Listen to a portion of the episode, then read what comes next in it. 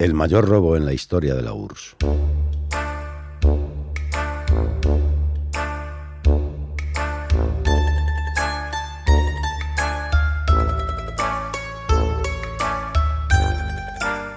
Igor Nigin y Valery Finev llevaban tiempo saltando de un lado al otro de la ley.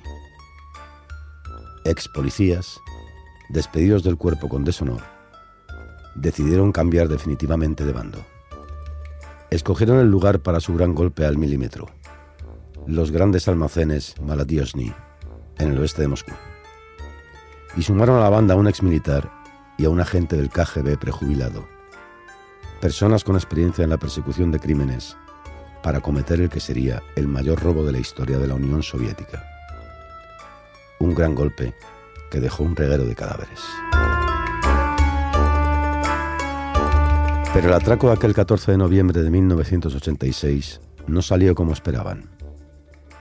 El mayúsculo robo de los almacenes fue una calamidad tras otra y llevó a sus autores a la tumba o a la cárcel. Todo con un secretismo inmenso.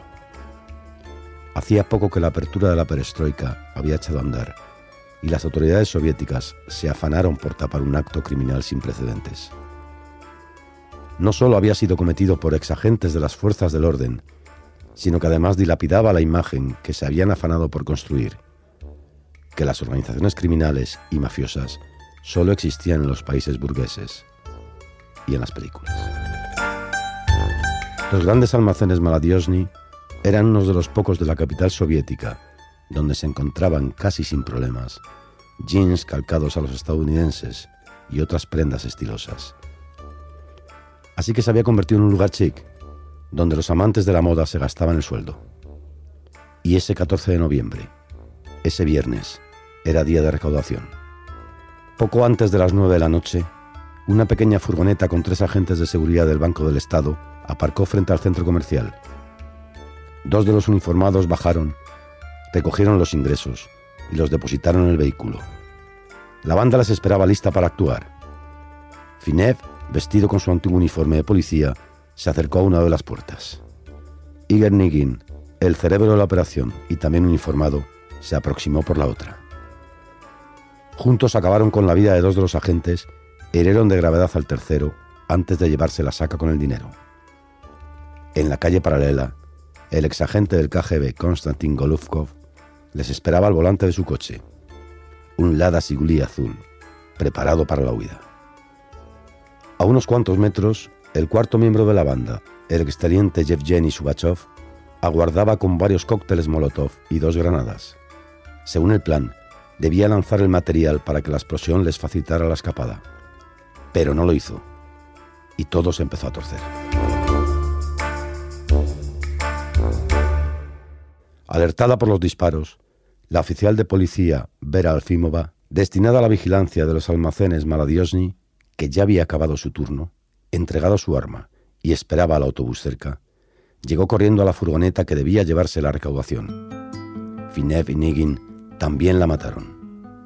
En el corto trayecto con la saca hasta el coche, un hombre que paseaba a su perro les vio, pero a ninguno les quedaba munición. Así que subieron al coche de Golufkov y salieron quemando rueda. El exmilitar Subachov, directamente, decidió abandonar el material e irse a casa. A las puertas de los almacenes se desató el caos. Toda la policía de Moscú se puso en alerta. Ya se habían producido asaltos a cajas de ahorros y tiendas en la URSS, pero el robo del 14 de noviembre era de otro nivel. Nigin y su banda lograron llevarse 330.000 rublos, una cantidad con la que se podían comprar 57 coches Siguli, el coche más popular en la URSS. 250 reproductores de vídeo, un bien de lujo, y 30 apartamentos comunitarios.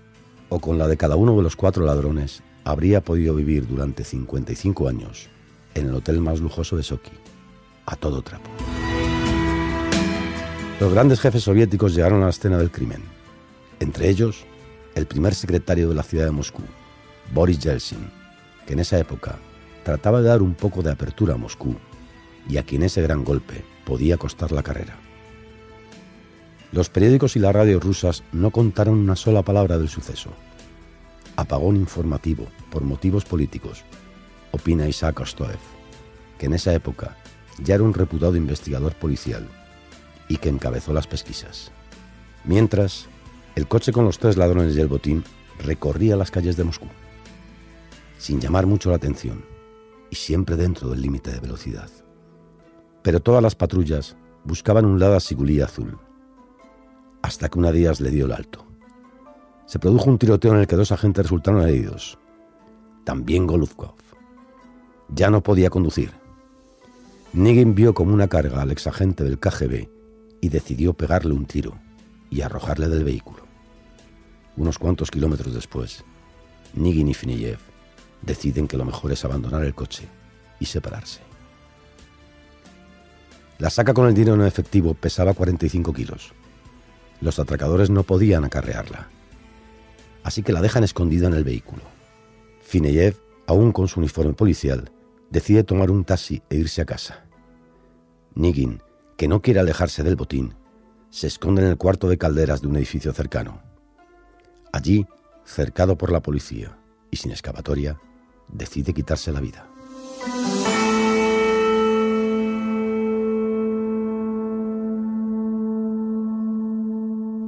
Isaac Ostoyev, que más tarde resolvería otros casos siniestros, como el del carnicero de Rostov, se encontró con varios muertos sobre la mesa y pocas pistas. Hasta que Fineyev comete otro fallo. Al llegar a casa quiere saber cómo está su amigo. Así que llama a su casa y habla con la madre de Nigin. Este no ha llegado. Pero el telefonazo tardío pone en alerta a los investigadores. Fineyev, de 30 años, tenía una buena coartada. Supuestamente había estado en casa con su esposa y su hijo, viendo la televisión. Su familia lo confirmaba. Pero algo no cuadraba. Por más preguntas que le hacíamos, no reconocía que había llamado a la madre de Nigin, comenta Kostoyev. Presionado por la policía, Finev, de 27 años, pensó que sus otros dos compañeros habían confesado. No sabía que el líder de la operación se había suicidado y que el cuarto miembro de la banda, el teniente Subakov, ni siquiera estaba en el radar de la policía. Así que, 18 horas después de cometer el gran golpe, Fineyev cantó.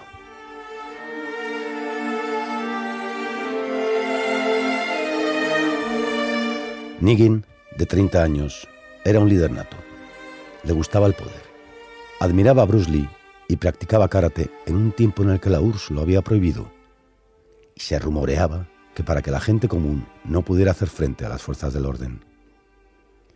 Había construido una pequeña banda criminal con la que había cometido tres asesinatos y se dedicaba a extorsionar a los líderes del floreciente extraperlo de Moscú. Había empezado cuando todavía lucía su placa policial, antes de ser despedido por abuso de poder, y junto a su compañero Finev, que también fue relevado de su cargo más tarde por violencia durante los interrogatorios. Por el camino habían reclutado al teniente Subakov, excluido del servicio por no ser apto para servir. Para el gran atraco necesitaba una cuarta persona, así que Nigin pensó en Golubkov, jubilado por motivos de salud del KGB, donde había pertenecido a una de las unidades de élite y que ahora gestionaba un club de caza. Golubkov quería acción, estaba harto del sistema, tenía conocimientos singulares y, muy importante, tenía un vehículo. Finet fue condenado a muerte por fusilamiento. Subakov a pasar 10 años en la cárcel. No hay registros oficiales sobre su paradero.